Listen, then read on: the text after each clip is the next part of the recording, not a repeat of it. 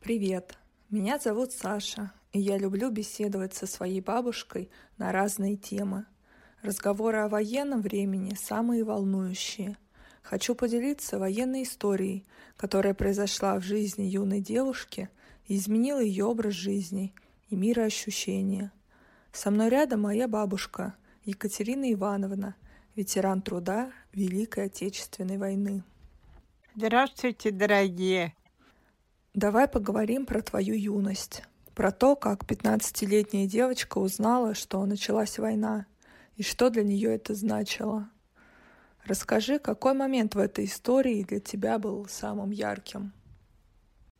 Столько мы пережили, так страшно было.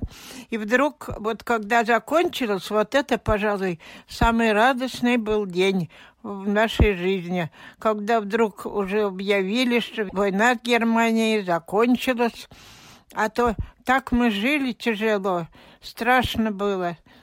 9 мая объявили, что война с Германией закончена. Часто ли ты вспоминаешь, как проходило твое детство, юность? Детство мое было по-нашему очень хорошее. У нас было у мамы четверо детей, три сестренки и братишка. Э, учились в школе с семи лет, с восьми, кто с восьми, ходили в школу. Все учились хорошо, были отличниками. Мама с нами почти не занималась. Мама занималась домашними делами. Уроки мы учили сами. А всего ли у вас было в достатке? Ну, как, питались мы. До войны было все хорошо, все нормально было. Папа работал в банке у нас, в инкассации. Вроде у нас было и четверо детей, а питались мы нормально, все было хорошо. Мама ходила на рынок, закупала продукты, готовила целый день, кормила нас. Одного встречала с учебы, другого, третьего. Около дома мы играли в лапту, кто в чижика. Потом тетя нас возила летом на Волгу купаться, загорали. Вы жили в частном доме? Деревянный дом, в три окна. Шесть человек нас было. А расскажи, какие у тебя были планы? У меня были планы поступить в техникум, потому что нас было много, и, в общем, я с 7 лет училась до 15 в школе. А вот планы были, что я поступлю в техникум. А кем ты хотела стать? На кого ты хотела учиться?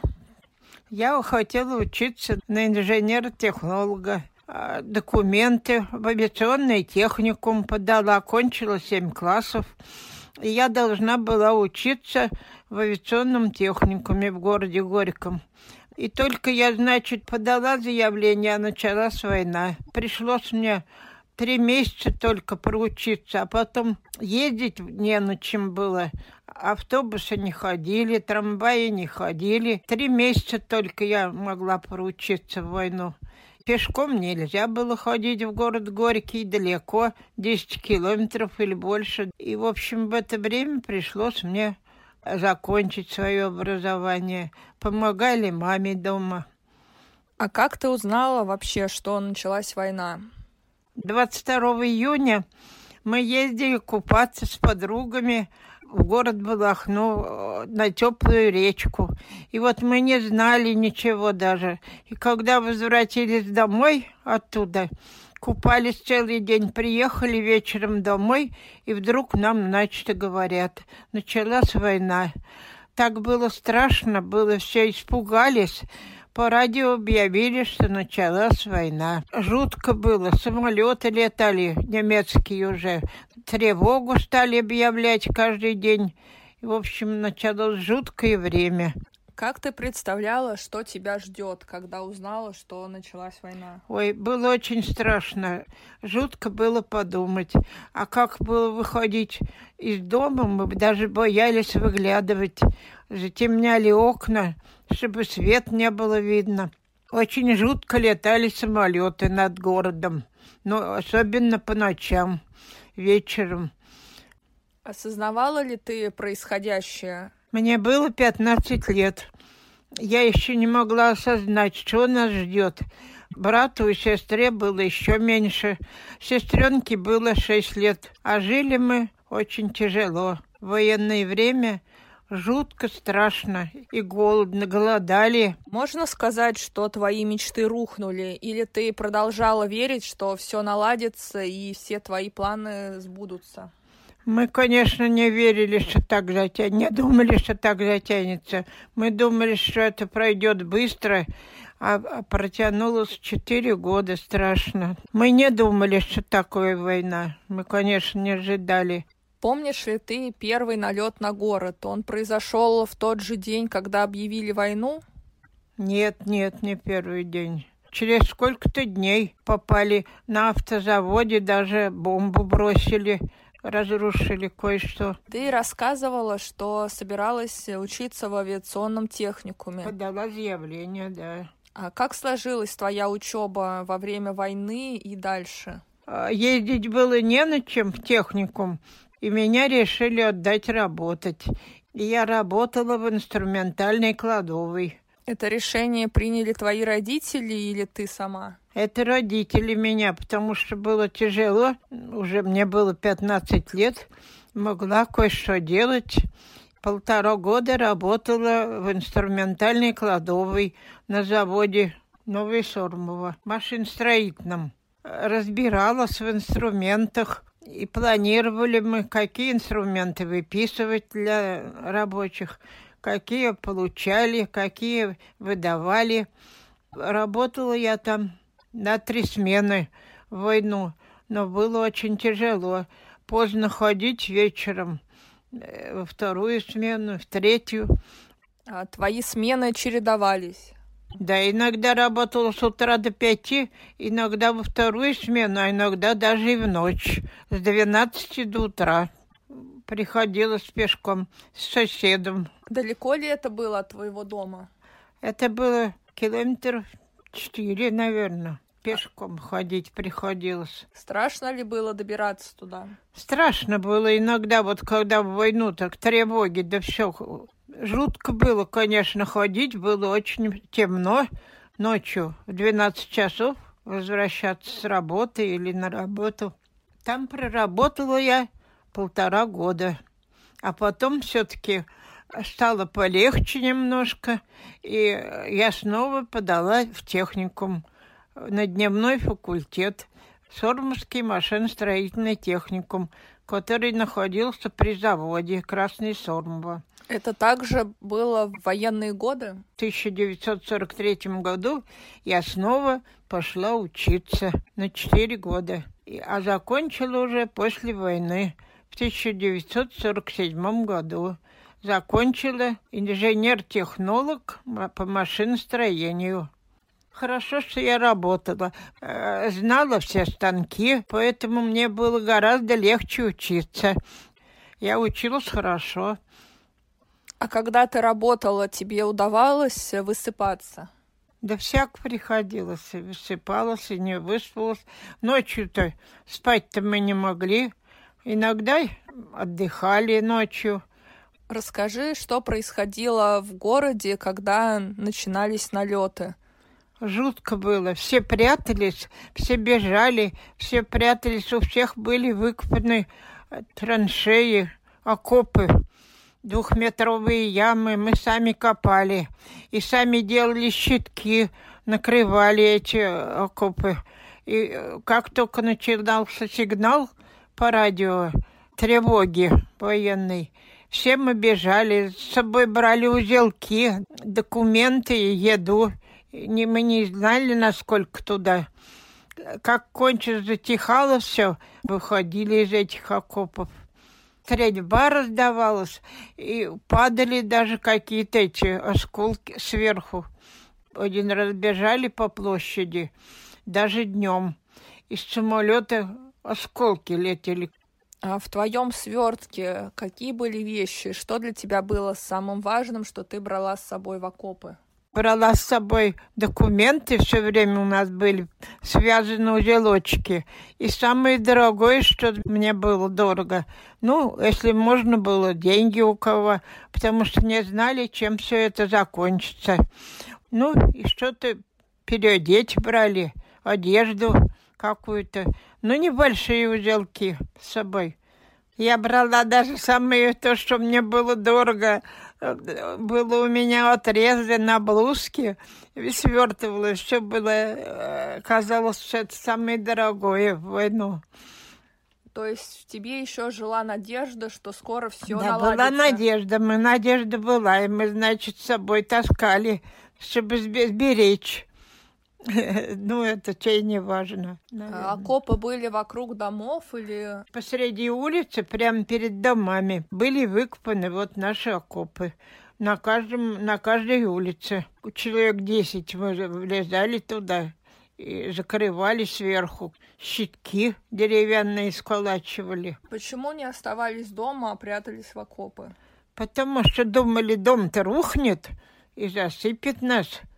Боялись, в доме-то хуже будет. Ну, об окопах вроде легче вылезти оттуда. Вы как-то маскировали дома?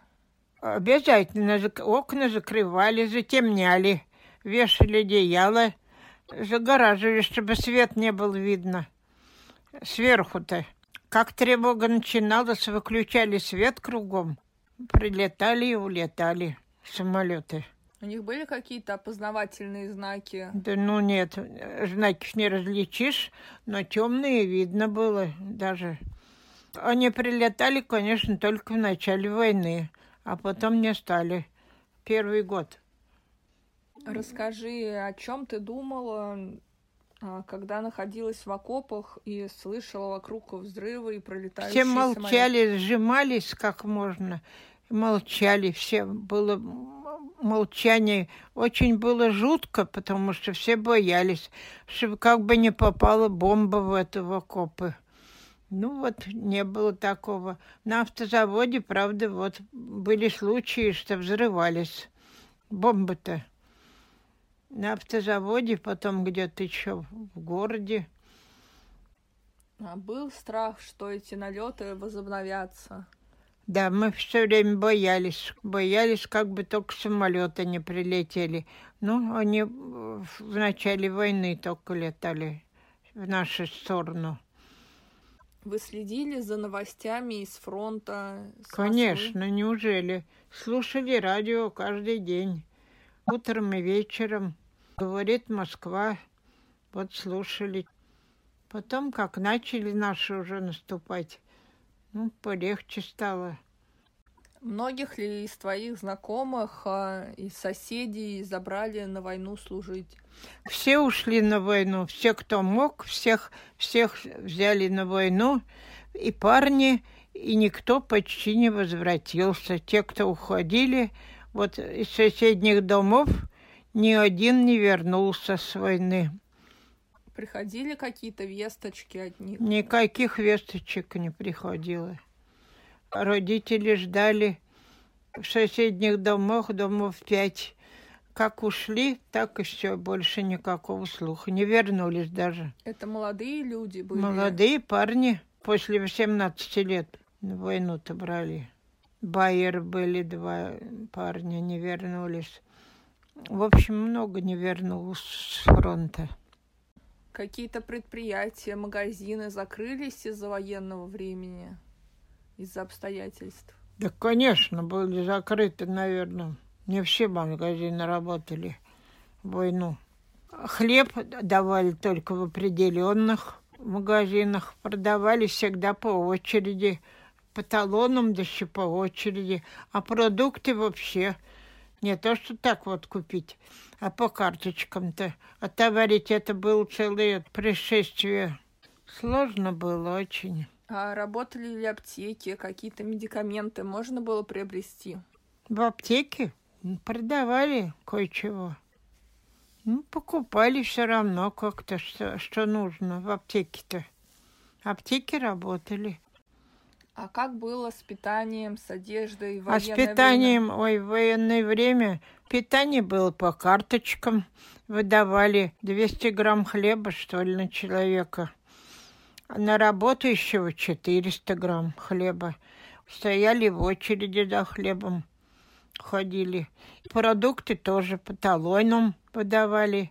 Выдавали масло, хлеб, сахар. Вот основные продукты. Ездили в деревню за картошкой.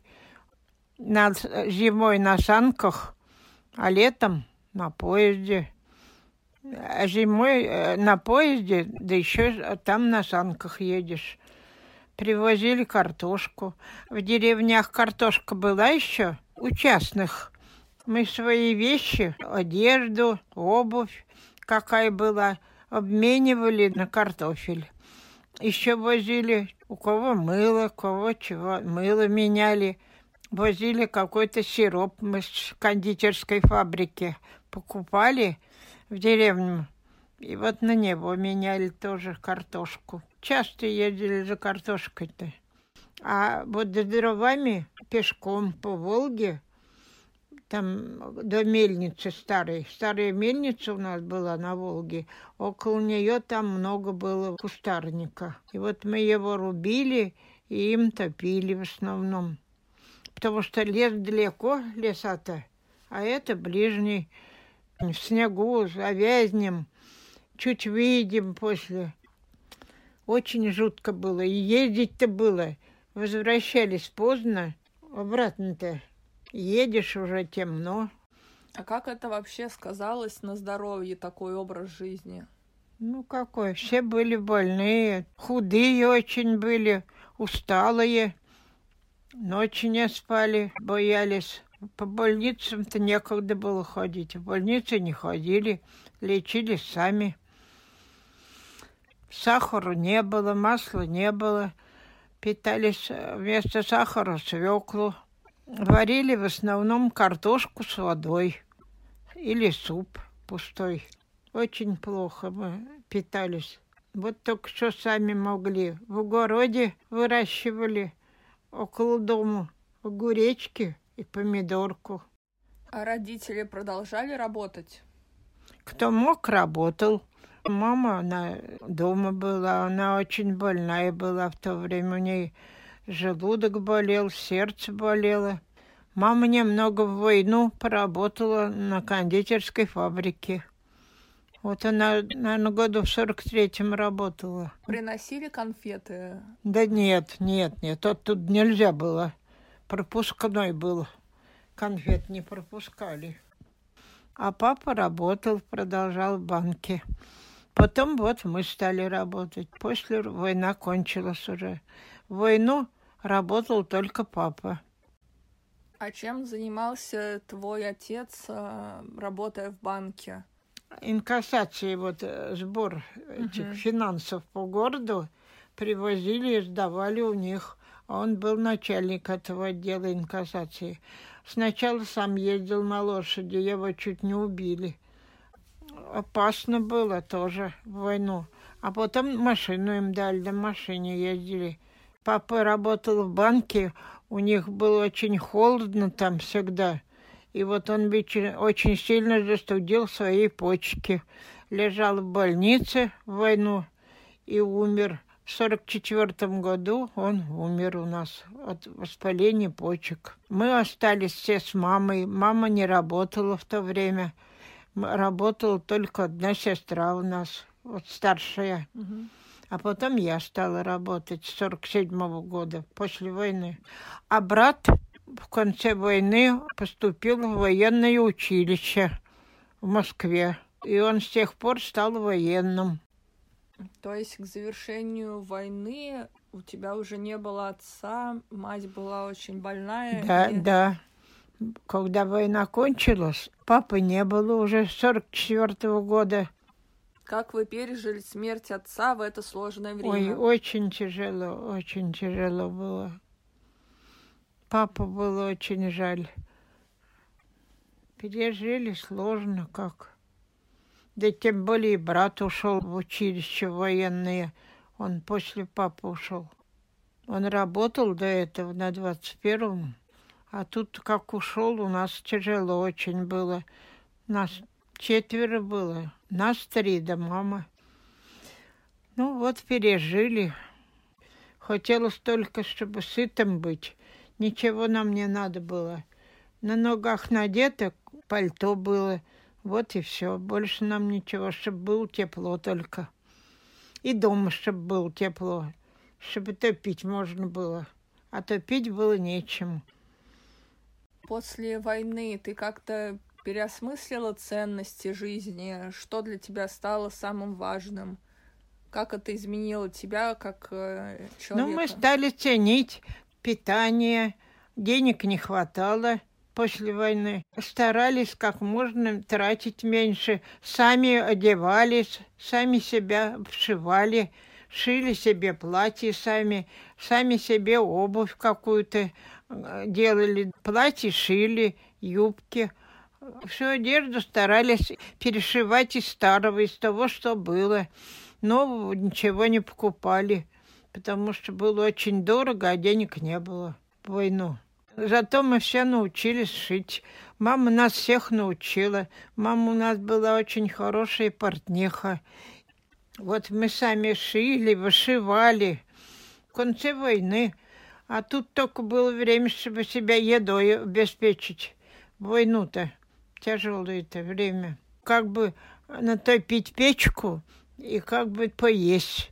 Хотелось, очень хотелось есть всегда. Сами мы готовили суп какой-то с постным маслом. Картошка, вода и масло. Хлеба немножко, вот. А эти обстоятельства научили по-новому ценить жизнь? Мы стали все по-другому ценить жизнь. Конечно, ни у кого не было лишних запасов никаких, питания не было. То есть все люди находились примерно в одинаковых условиях. В боязни, чтобы вот э, на завтрашний день, чтобы хватало. Ну, чтобы еды-то хлеба. Иногда и не хватало хлеба. А того, что э, выдавали по карточкам, конечно, не хватало. А мы все свои вещи променяли. Все, что было у нас возможно свести в деревню – на картошку, все на картошку, на пшено обменяли. Поэтому после войны покупать приходилось снова вещи. То, что было возможно, все, все обменяли. Как сложилась твоя жизнь э, после войны? А после войны как вот я снова подала в техникум в сорок третьем. Четыре года я проучилась и в 1947 году окончила и вступила на работу на завод же. Около 50 лет проработала на заводе Красном Сормово на должности инженера-технолога по машиностроению.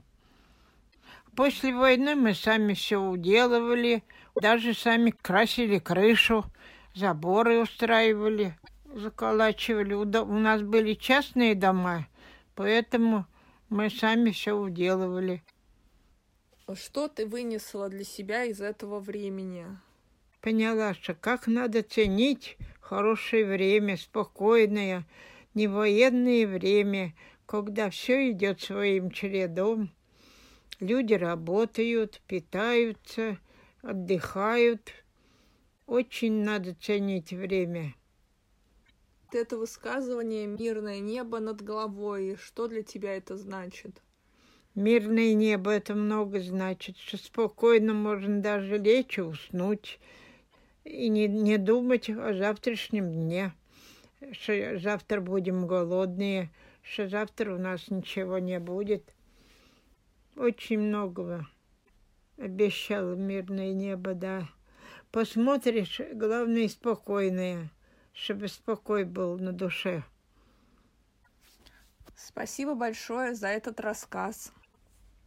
Дорогие люди, цените время, берегите свое здоровье.